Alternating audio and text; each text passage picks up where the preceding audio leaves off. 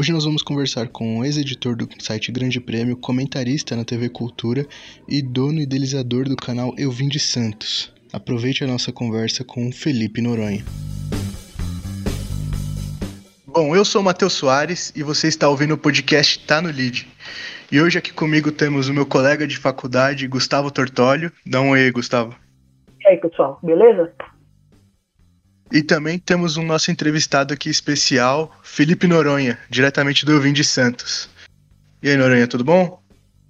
Tudo bom, jovens. Obrigado pelo convite. Vamos falar do que os senhores necessitarem que eu fale. Pô, prazerzão te ter aqui, cara. Não, imagina, prazer é meu. A conversa hoje vai ser um pouco de jornalismo esportivo, assim, no geral, né? Então, para começar, já quero saber de você, Noronha. O que, que te levou pro jornalismo? Bom, eu sempre pratiquei esporte desde pequenos, fui louco por esporte até descobrir que eu não conseguiria ser profissional. Então precisei descobrir outras paixões. Eu desde pequeno acompanhei o esporte, é, anotando coisas, escrevendo coisas, analisando como eu poderia melhorar ou não. E eu percebi que eu gostava muito de escrever e de analisar. E a única profissão que encaixava com, as, com esses gostos, né, era o jornalismo. Então eu lembro bem, eu estava na oitava série, aos 14 anos, quando eu decidi que era esse o caminho que eu ia tomar, e, e nada no colegial me fez mudar. E, e até hoje, mais de é, 15 anos depois, eu nunca encontrei outra profissão que me fizesse querer trocar ou investir nela. Sempre gostei do jornalismo, mesmo ele não sendo a coisa mais fácil do mundo. E sempre foi já pensando no jornalismo esportivo ou em algum momento você cogitou alguma outra área assim para cobrir? Não, no gosto pessoal sempre foi o jornalismo esportivo. Agora, é muito difícil você entrar direto nele, né? Então, eu já passei, desde a da época de estagiário, por várias editorias. Eu comecei em ciência, é, fiz educação, fiz cotidiano, né? Dia a dia, liguei para muita polícia e bombeiro na minha vida, é, coisas de rua, até conseguir entrar no esporte é, em 2012, se não me engano, 2012 para 2013. E aí eu, eu consegui achar um jeito de focar nisso, mas o meu foco pessoal sempre foi, o meu desejo sempre foi esporte. Mas realizar os sonhos e desejos desde sempre é para pouquíssimas pessoas, ainda mais uma profissão dessa. Então eu sempre entendi que eu ia ter que passar por muita coisa, ou antes ou durante, né? De repente eu não tinha essa sorte, de repente essa sorte que eu tenho hoje de poder trabalhar com esporte vai acabar, eu vou ter que passar para para outras editorias. Eu tenho isso na minha cabeça desde sempre. Posso até lamentar se um dia tiver que voltar, mas sempre sei, sempre tenho na cabeça de que é muito possível. Sempre santista fanático. É, eu acho que no jornalismo o, o time pro torço não é exatamente muito importante, sabe? Eu digo às vezes que eu tenho o privilégio de poder falar que eu torço pro Santos, mas nunca foi meu objetivo trabalhar só com o Santos. Foi mais uma questão de adaptação à profissão consegui encontrar, pelo menos até hoje, raras oportunidades de, de cobrir de forma mais abrangente né, o futebol. Eu tive oportunidade no tênis, por exemplo, é, em outras coisas, mas no futebol não. E eu acabei encontrando esse caminho de falar só do Santos, mas nunca foi um sonho meu falar só do Santos, sabe? Inclusive eu tento diversificar para não ficar só nisso e o pessoal não ficar pensando que eu só quero falar de Santos e tal. É algo que até me incomoda às vezes que eu sei que eu sou capaz de falar de várias coisas, o pessoal, ah, mas o Santos, o Santos eu falo. Gente, dá para falar de outras coisas, sabe? Sim, e é uma coisa que eu quero focar aqui hoje, que é você trabalhou até agora há pouco no, como editor, né, no Grande Prêmio. Queria saber como que foi essa experiência, como que é cobrir esporte que não seja futebol. Porque geralmente quem vai para o jornalismo, que sonha com o jornalismo esportivo, já é focado para futebol, são raríssimas exceções. E como que foi essa experiência de cobrir outro esporte e sendo ele a Fórmula 1?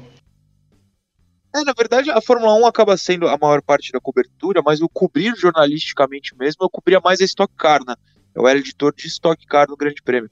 Parece até uma coisa, quando é fora do nicho, um pouco desinteressante, mas dentro do nicho é muito, muito interessante, sim é, porque eu pude conhecer como funciona um autódromo em todos os bastidores, não é só o carro na pista, né? Pude invadir muita garagem, muito box de equipe, cobri duas etapas de Fórmula 1 Interlagos também, lá, claro, você invade menos coisa, mas você convive com, com uma outra realidade, né? uma realidade de, de produto maior, é, gringos é, do seu lado, não os brasileiros de sempre, pouca gente não lá, é cobertura gente de todo mundo, né? Então foi uma experiência muito interessante, muito diferente do futebol em alguns quesitos, mas nem, nem tão diferente em outras. É, entrevistar pilotos, que é era a minha parte preferida disso, é como entrevistar jogadores de futebol. São esportistas, você busca histórias do esporte. É, então é, diferente, mas dá para se adaptar. Quando você é fanático por esporte, no Brasil usualmente é de fato por futebol, né? O caminho de entrada. Mas o cara que gosta de esporte em geral, eu, por exemplo, sou louco por Olimpíadas. Claro, automobilismo não, não tá nas Olimpíadas, mas assim, esportes em geral, citando.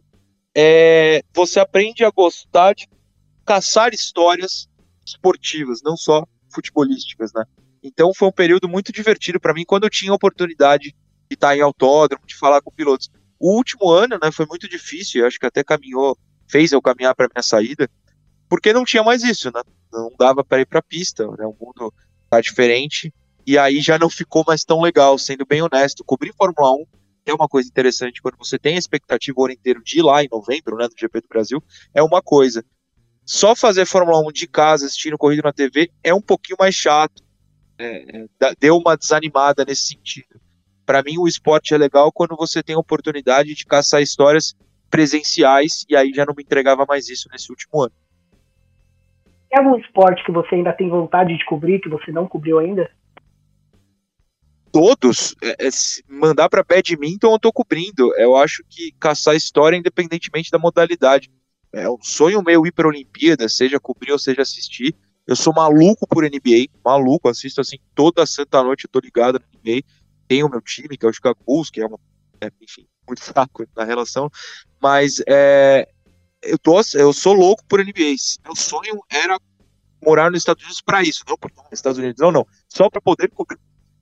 Eu ouço muito podcast e 80, 70% são sobre NBA. Assim. Eu sou muito, muito louco por basquete. Joguei mais basquete do que futebol, fui federado em basquete. É, eu sou muito, muito louco por basquete. Como que foi essa. Voltando um pouquinho pro início, essa chegada no jornalismo esportivo. Você sempre teve essa cabeça de tipo, beleza, eu amo esporte, eu quero cobrir esporte. Em algum momento você ficou tipo, não, beleza, vou tentar focar só em um, ou dentro do jornalismo realmente não dá para ter essa cabeça, se você quiser trabalhar, vai ter que topar o que tá aí. Não, exatamente isso. Tem que topar o que aparecer. Não, não dá para ficar escapando, para ficar fugindo, para sendo, sele, é, sendo seletivo. Não dá para ser seletivo. É, claro, você, quando começa é uma coisa, quando você vai caminhando, com pessoas, entendendo melhor como funciona o jornalismo, você tenta caminhar para o seu gosto preferido, né? Mas outra coisa que acontece é que você descobre gostos, né? Eu não sabia que eu ia gostar de cobrir Stock Car, eu descobri e me diverti. É, de repente eu vou ser colocado para cobrir alguma. Eu não sei nem criar na, na, cabeça uma hipótese, porque de repente você descobre na prática que gosta, né? Tudo, tudo, todas as oportunidades jornalísticas te oferecem coisas diferentes e de repente você uma que você nem imaginava você gosta. Mas uma recomendação é nunca entrar achando que você vai trabalhar só com futebol, porque são pouquíssimas e pouquíssimas mesmo pessoas que vão conseguir isso. Aqui a gente tem como exemplo né, as pessoas de TV, repórteres e tal, mas esses caras são a, a raridade, o exemplo que quebra regras, sabe? Não dá para entrar no jornalismo achando que você vai fazer uma coisa só para sempre. É doido, né? Como no jornalismo, às vezes as coisas simplesmente aparecem para você e conforme você vai trabalhando, se enfiando em lugares, em, em ramos. Um exemplo é o André Rizek, né? Que a pauta de, do Campeonato Brasileiro de 2005 caiu assim no colo dele, enquanto ele cobria uma parte, uma área à parte do futebol, e hoje se tornou um dos maiores jornalistas esportivos do, do Brasil, né? É, então, isso é engraçado, porque a gente, eu, eu acho o Rizek fantástico, mas hoje ele nem é mais jornalista de, de, de pauta, né, de repórter, ele é apresentador. As coisas mudam, né? quando você consegue um certo status. E aí vai o reconhecimento. O, o cara que tá querendo entrar no futebol é, vê o Rizek como exemplo. Cara, para alcançar o que o Rizek tem hoje, são no Sport TV são cinco pessoas que apresentam um programa, sabe? É o Barreto de manhã, é ele à tarde, o pessoal do Troca de Passes e alguém que apresenta o. o é, bom, é o Galvão apresentando à noite o Bem Amigos. Então, assim, é, é um posto raríssimo. É 99,999% de chance de você nunca alcançar isso. Você, eu digo, qualquer pessoa, eu incluso. É, então a gente tem que focar, a gente tem que pegar exemplos do, do caminho do Rizek, por exemplo. Esse exemplo é ótimo, né, que você deu. Em 2005 ele ele estava ligado, ele sacou o que ia acontecer e pronto, subiu na vida. Você tem que sempre estar tá atento a coisas que ninguém mais está percebendo. É esse o seu diferencial. Perguntar a mesma coisa de sempre, atrás da mesma pauta, não vai te levar a lugar algum, muito provavelmente. Você sempre tem que ter o olho voltado para o diferente. Esse sim vai te dar é, é, é, o aprendizado e, se é o objetivo, claro, o, o crescimento dentro da profissão. Falando nisso do, do diferente, do criar, é, a internet está ajudando muito isso, né, para novos jornalistas poderem criar seu próprio conteúdo. E você é um deles, né? Você tem o Eu de Santos, que é um sucesso, pelo menos eu considero um sucesso, que é incrível. E queria saber, além do Eu Vim de Santos, que fala de futebol, né, do time do Santos, tem algum outro projeto que você queira fazer na internet? Primeiro, obrigado pelo sucesso, não sei se é, mas agradeço. Uh, na verdade, eu já fiz uns 213 projetos na minha vida na internet e esse calhou de dar certo dentro do, do nicho santista, pelo menos do nicho do futebol. Eu já fiz muita, muita coisa. É, acho que você tem que ser criativo, sabe? É, eu não tenho nem ideia do que hoje eu gostaria de criar. Acho que se eu tivesse uma ideia, eu já teria até tentado criar. Mas sempre tentando expandir. Eu sou um cara que eu não paro quieto, né? eu, eu, eu enjoo fácil das coisas. Eu tenho até medo de enjoar do 20 Santos, porque para mim, quando você faz um, dois anos, três na mesma coisa, eu já preciso de uma coisa nova. E é por isso que no próprio meu, no, no meu próprio canal eu tento botar jogo da seleção. Deve ali estar rolando euro, né? Eu, eu já me programei para fazer um França e Alemanha daqui a pouco. Tô louco para fazer Copa do Mundo. É, quero falar de Olimpíada, não faço a menor ideia se eu vou conseguir encaixar, mas é, parar na mesma coisa me incomoda muito. Eu preciso criar o tempo inteiro e ficar sempre de olho no que eu posso entrar é, de cabeça para criar. Então eu não sei, eu não tenho um exemplo do que eu posso vir a criar, mas eu tenho, eu posso falar que eu quero muito criar coisa nova e não parar só em cobrir um time só. É algo que eu sei que eu vou enjoar daqui a pouco, sabe? Eu gosto, é um público legal, mas eu não posso parar nisso. Eu posso continuar nisso enquanto eu crio coisas diferentes a mais também eu acho que minha cabeça funciona assim. De onde saiu a ideia do, do Vinte Santos de criar um canal no YouTube? A soma de dois fatores, eu acho, é, ou três. Primeiro, eu, eu sentia falta de um material que eu quisesse acompanhar sobre o meu clube. Eu não, não tinha nada que me interessasse, assim. Hoje já tem, muita gente criou coisa nova nos últimos uh, dois anos e meio, né? Se não me engano, que eu criei. É, o segundo fator foi a chegada do São Paulo ao Santos. Eu achei que eu tinha capacidade de explicar o que ele ia fazer e tinha certeza que ele ia fazer coisa muito diferente. Eu acho que acabou dando certo, né? Certo no sentido da produção de conteúdo, claro. E a terceira é, eu queria falar sobre esse tema, né? É o que eu estava falando na resposta anterior.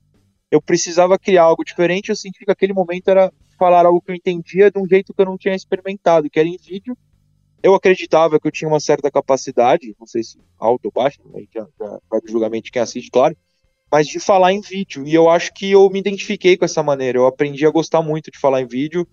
É, apesar de assistir pouquíssimo vídeo, é curioso, eu assisto quase nada, quase nada no YouTube mesmo. Mas eu achei que eu podia produzir para. E foi essa, essa junção desses três fatores, eu acho. É engraçado que apesar de você ter criado um canal numa, numa área muito abrangente, que tem muitos canais, que é futebol, você tem uma coisa que é só sua, que você só vai encontrar no seu canal, que é, por exemplo, o, as análises táticas do Santos. Não importa quanto você procura no YouTube, dificilmente você vai achar outro canal que, que fale sobre o posicionamento do Kaique na defesa, como o Geomota tá jogando. Você até pode achar uma pincelada ou outra, até mesmo nos canais de televisão, mas você tem uma coisa muito própria, né, sua. É, eu, eu acho que sim, eu acho que sim. Eu acho que era isso que eu buscava quando eu criei, né? Tentar uma coisa minha que as pessoas identificassem qual que eu gosto. É, eu acho que eu tive a sorte de que muita gente se identificou, ainda tá, tem se identificado, né? O, cara, o, o canal, perdão, não parou de, de crescer, assim, sempre tem gente nova chegando. Tem gente que para de gostar também, o que é super normal. Eu acho que eu consegui um, um objetivo meu que era ter uma coisa própria mesmo, que nem você falou. É, não dá para cravar que você vai fazer isso, mas eu acho que é um caminho que você tem que buscar, né? ser repetitivo não é legal. Tem que buscar uma coisa nova, eu acho que eu consegui encontrar. Dentro de uma coisa muito repetitiva, que é o futebol, acho que eu consegui encontrar esse, esse pequeno diferencial no, no que eu produzo. Sim, e também tem a. Além dessa questão das análises táticas, que é uma coisa que eu até agradeço você fazer, porque fez eu começar a gostar de futebol de novo, que eu tava parando de acompanhar. E depois que eu conheci o Ouvinte Santos, comecei a ver análise tática, eu vi o futebol de outro jeito, comecei a gostar de novo de futebol. E também tem a parte do espaço que você dá para Sereias da Vila, para a base do Santos, que é uma coisa que o pessoal sempre fala da base do Santos, mas ninguém dava espaço realmente para alguém ir lá e falar e você deu. Como que você vê essa expansão do Eu Vim de Santos, com outras pessoas te ajudando nessa criação de conteúdo para pegar essas outras áreas do time? Cara, uma resposta, a resposta mais honesta, honesta perdão, que eu posso dar é que eu não sei como eu vejo. Eu simplesmente achei que precisava expandir, precisava dar espaço para outras pessoas falarem de assuntos que eu não entendia tanto. Acho que hoje eu já entendo mais das sereias do que quando eu chamei a Anitta para fazer, entendo mais da base do que quando eu chamei o Caio para fazer. Mas uma coisa que eu tenho para mim é que eu preciso assumir que eu não sou capaz de abordar o mundo inteiro. Eu não vou entender de todos os assuntos, eu não preciso entender de todos os assuntos, desde que eu tenha pessoas próximas a mim que eu confie e que entendam e que possam me explicar e, juntamente a isso, explicar a todo mundo, né? Então, na verdade, eu achei que a, a falta de espaço uh, de assuntos táticos que eu tinha quando eu criei era a mesma para sereias, era a mesma para base, e que eu podia juntar isso para atrair é, o, o, interesse das pessoas. Eu, eu não tenho uma visão assim, ah, dá certo, dá errado, eu não faço a menor ideia se aumentou ou não mas eu acho que a necessidade de ter existe e eu podia é, cobrir esse espaço, sabe? E olhando, é, na sua opinião, a imprensa de uma modo geral, principalmente os grandes canais de televisão, o que, que você acha que está em falta, assim, que, que, tem pouco espaço e que precisava de mais espaço? Não, tudo, né? Acho que a cobertura de TV é fraca, na real, porque ela tem tempo programado, ela tem um tempo fixo, fechado ali, né? É, é, você não consegue abordar coisas de forma muito expansiva, você não consegue abordar de forma ampla. É um programa ali de uma hora que vai pegar dois, três times para falar, porque é isso que vai manter a audiência. Então, na verdade, falta muita coisa. Você não consegue falar de tática com calma, você não consegue passar uma visão mais ampla do futebol, além do óbvio, tá ganhando, tá perdendo. Eu acho que, na verdade, falta tudo. Mas o ponto é, ela não precisa abordar tudo, desde que o público entenda pode caçar, pode procurar outros assuntos em outros lugares, como é o YouTube no meu caso. É, eu acho que a TV não tem nem tempo para isso. É, se tivesse, não existiria um Netflix, Amazon, enfim, o que quer que seja, porque é aquilo. Quem vai para esses lugares não tem tempo para ficar no horário certinho lá assistindo as coisas. Precisa no on demand, né? Ir buscar o, o que ele quer na hora que ele pode. A TV não permite isso. Então, eu acho que falta basicamente tudo. Uma coisa que me incomoda na TV, por exemplo, é que é, é um, um comentarista só precisa analisar 20 times. É impossível você conhecer 20 times detalhadamente. É, poderiam pegar o mesmo cara para analisar 3, 4 no máximo durante o brasileiro, por exemplo. E, e, isso não permite. O formato que a TV mostra hoje não permite. Então, a falta conteúdo, falta uma análise mais profunda, falta muita coisa. E você acha que a internet é o futuro do, do esporte em geral? Porque, por exemplo, além das coberturas jornalísticas, o Twitter está sendo muito importante para isso, com, uma coisa mais em tempo real e vários jornalistas falando do Santos, por exemplo. Também tem as transmissões, né? Que, que é um demand, que é, que é, que é Facebook, que é TikTok agora. Você acha que a televisão vai começar a perder cada vez mais espaço nessa briga? Não, não acho. Eu acho que a TV te oferece o esporte ao vivo e nada bate a emoção do esporte ao vivo. Então a TV vai mostrar o esporte ao vivo e a internet vai servir como uma segunda tela durante o jogo para você comentar e como a tela principal no pós-jogo para você buscar análise específica sobre tal jogo no canal de YouTube ou Twitch ou sei lá qualquer coisa que você prefira. Eu acho que é uma união. E é isso que eu acho que falta enxergar a maioria das pessoas que estão na mídia mesmo. Que você não precisa combater uma outra. A TV não precisa derrubar a internet, a internet não precisa substituir a TV. Rola uma união. Eu só vejo o jogo na TV comentando no Twitter. Aí no pós-jogo eu vou, quero que o público que estava na TV vá ao meu canal. Eu não preciso que o cara assista na internet. Inclusive porque a transmissão na internet é, é muito ruim, né? Usualmente é atrasada, é link que cai, é, a imagem às vezes não é tão boa. Enfim, eu acho que a gente precisa buscar dentro da mídia a união de tudo isso. Não tem por que uma combater a outra, na minha visão. Quem se adequa muito bem a isso é o rádio, né? Tanto que falam muitas vezes, ah, o rádio vai morrer, o rádio vai morrer, só que ele, em vez de ver diretamente como inimigo a outra mídia, ele vai e se adequa ali. A internet, então vamos transmitir aqui a nossa nosso programa de rádio aqui ao vivo no YouTube, vamos facilitar a interação com o ouvinte. Falta um pouco disso na TV. É, eu acho que sim, eu acho que o rádio é um exemplo de algo que, que não consegue, é, não consegue não, que não vai morrer e não vão conseguir matar. É, eu acho que as TVs estão começando a enxergar isso, né? Acho que a gente pode usar a Globo como exemplo, a transmissão do Premiere na internet, que ajuda bastante. É, enfim, transmissão de programas também, a, a, TNT Sports transmite mais coisa no YouTube que na própria TV, até porque não tem um canal próprio, né? Ou enfim, tem, a, a TNT é tão bagunçada que eu talvez esteja errando o ponto, mas enfim, essa bagunça aí. Eu acho que estão começando a enxergar isso, programas exclusivos na internet que não passam na TV, sendo dos canais de TV. Eu acho que está começando a enxergar. Mas o rádio é sempre pioneiro, né? O rádio percebeu mais rápido isso. É, que precisava apostar em algo novo e apostou rapidamente. O rádio é muito esperto, né? Eu, eu gosto muito disso. E a linguagem da TV tem, tem até se adequado bastante, né? Porque aquele canal mais sério, mais certinho é o Sport TV, né? A ESPN, depois até que juntou com o Fox Sport, tem uma linguagem mais de internet, esporte interativo, então, né? Tem, final. A própria, tudo bem, a própria Band tem uma linguagem mais divertida, Globo Esporte. E isso atrai bastante gente na internet, né? Eu não entendi a parte final. Isso o que na internet? Desculpa. Atrai bastante público na internet, essa linguagem mais dinâmica, mais jovem. Ah, sim, sim. É, eu, acho, eu acho que as linguagens, elas são. Elas, elas. Hum, como eu posso falar? Elas são fluidas, né? Elas vão se mudando durante o tempo. Eu acho que tem espaço para todo mundo. Eu, eu posso falar pela minha, que eu gosto de falar de coisa séria de um jeito mais solto. Eu não vou fazer uma piada com alguns comentaristas de programas mais engraçados fazem, mas eu não vou usar termos como box to box no meu canal, porque eu acho que isso vai é, é, afastar muita gente. Eu acho que a busca é sempre pela linguagem mais gente entenda, que alcance mais pessoas, porque eu sei que eu preciso falar com uma criança de 5 anos e com um senhor de 65, ao mesmo tempo que eu faça essas duas pessoas me entenderem. Isso é muito complicado.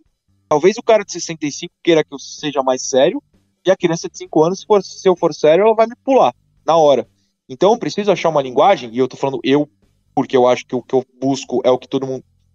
Pera, parece que eu tô sendo. Ah, eu tenho a solução, não. Eu acho que a linguagem que eu busco é a que eu gostaria de ver na TV. Pronto, melhor, né?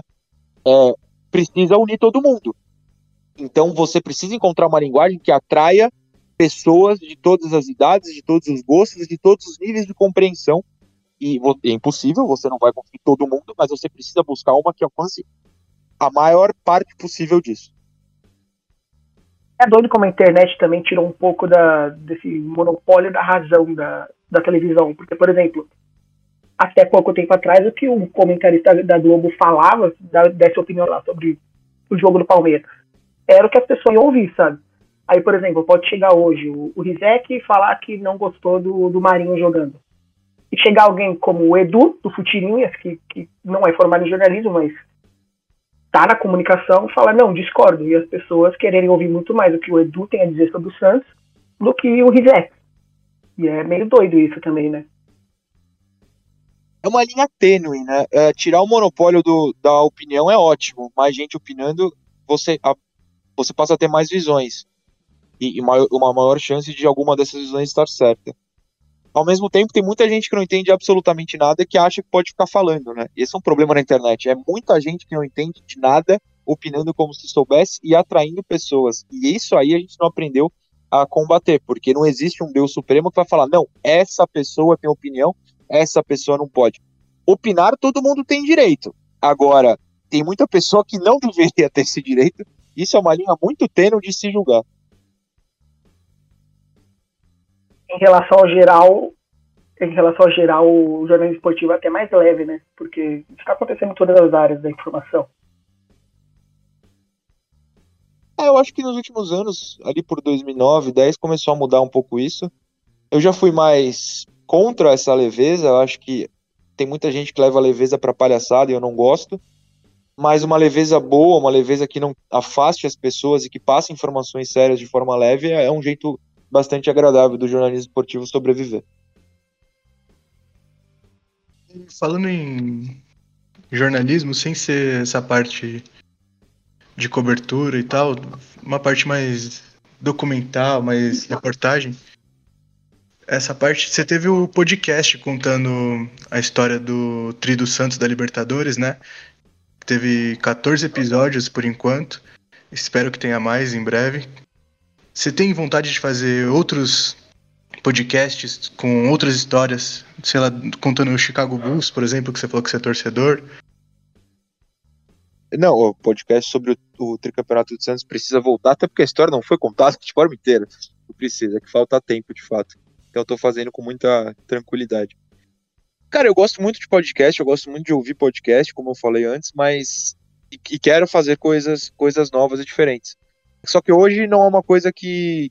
que, uh, que eu tenha tempo e que não, não consegui um aporte financeiro, né? E a realidade é que para você produzir coisas jornalísticas é bom ter um aporte financeiro, senão você não paga contas. Então, eu tenho várias ideias e poucas eu consigo colocar em prática. Eu nunca tinha pensado em falar nada sobre o Chicago Bulls porque é um nicho tão, tão pequeno assim que eu não sei se as pessoas ouviriam. Mas é uma ideia, eu gostei da ideia. Não vou roubá-la, pode ficar tranquilo. Mas tenho, tenho várias ideias sobre outras coisas assim. Em vez de roubar, a gente pode produzir junto mais pra frente um dia, quem sabe. Ou vou procurar patrocinadores que eu acho que pode até dar certo, porque o podcast ele é um negócio mais nichado mesmo. Apesar do pessoal agora tá nessa vibe de podcasts por conta do Flow, do Podpah, inteligência limitada e tal, é um negócio que já tinha público já faz tempo e quanto mais nichado parece que mais dá certo os podcasts. É, sim. É... Claro, o, o nicho te faz brilhar dentro dele, né? Depende do que você quer alcançar, claro. É, tem gente que está feliz com o nicho, tem gente que está feliz com o nicho melhor que o nicho, tem gente que quer ampliar horizontes. Eu acho que depende do gosto do que a pessoa quer alcançar, do que é possível alcançar dentro de determinado assunto e tal. Gustavo, tem mais alguma pergunta aí? Eu tenho mais uma pergunta só. Eu quero saber quanto que ele acha que vai ser o jogo hoje contra o Juventude. Eu espero então que esse podcast vá ao ar hoje, porque se ficou atrasado. É... Ah, eu acho que o Santos ganha. Eu não, eu não falo placares nunca, mas acho que o Santos ganha. O Juventude é uma equipe que está chegando na Série A que tem defeitos muito claros. E se o Santos quer fazer algo além de brigar pelo rebaixamento, é, tem uma vitória contra o Juventude como obrigação, ainda mais em casa. Você falou uma coisa que é verdade. Provavelmente uhum. o podcast não sai hoje, então a gente está gravando no dia 12 do 6, no dia tá tendo Santos e Juventude no começo. Dos namorados. Depois da Eurocopa. Então vamos ver se o Noronha acertou. Inclusive, se vocês não cortarem essa parte, eu estou desesperado e fingindo plenitude enquanto gravo com vocês, porque, claro, a notícia sobre o Eriksen da Dinamarca já saiu assim que esse podcast sair, e eu não sei o que aconteceu, porque ele desmaiou em campo, e eu tô com a TV no mudo, eu estou desesperado, não sei se vocês estão com a TV ligada, mas aconteceu uma coisa muito preocupante enquanto a gente gravava. Bom, então vamos aproveitar para descobrir que também estou curioso aqui para ouvir o que está acontecendo. Que doideira. É, a partida foi suspensa, inclusive. Eu já vou finalizar aqui. Então, muito obrigado, Felipe, por ter topado vir aqui no Tá no Lead participar, ter essa conversa. Espero te receber mais vezes aqui no futuro para trazer outros assuntos. E é isso. Quer dar algum recadinho aí? Não, só, só agradecer, só agradecer o convite. Eu acho que falar de jornalismo é sempre muito legal, é um assunto que eu gosto muito. Então, contem comigo no futuro quando precisar. Isso não é um, aquele recado educado. É, ai, contem comigo. Não, pode contar mesmo. Falar de jornalismo é sempre legal.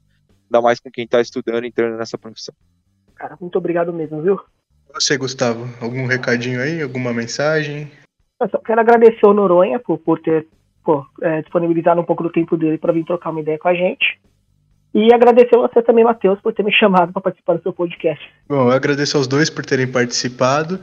E, por fim, lembrem de assinar o feed desse podcast no seu agregador favorito, sigam o arroba tá no, lead no Instagram, compartilhe o episódio com seus amigos e lembrem-se, tudo que você precisa saber tá no lead.